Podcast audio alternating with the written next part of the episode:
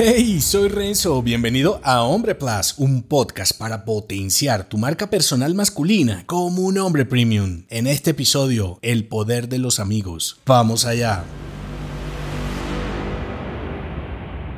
Ser un hombre exitoso en los negocios no depende únicamente de saberte vender y saber vender, sino también de tu poder para construir relaciones prósperas con otros hombres de negocios. Se trata, en parte, de tener relaciones comerciales sólidas que te permitan progresar, evolucionar y profundizar en tu campo de acción. Por eso, piensa en tus amigos, cómo los conociste, cómo se convirtieron en tus amigos más cercanos. Es probable que hayas compartido intereses, pasatiempos o experiencias similares que te facilitaron relacionarte con ellos. Lo mismo aplica en los negocios. Debes tener un interés genuino en lo que yo llamo tu hombre equivalente. Episodio que te dejo enlazado y lo que le quita el sueño. La construcción de relaciones comerciales duraderas se basa en la reciprocidad y la confianza mutua, igual que con un amigo. Por ejemplo, supongamos que eres un emprendedor tecnológico y buscas un socio que te ayude a financiar tu proyecto. En lugar de centrarte en lo que puedes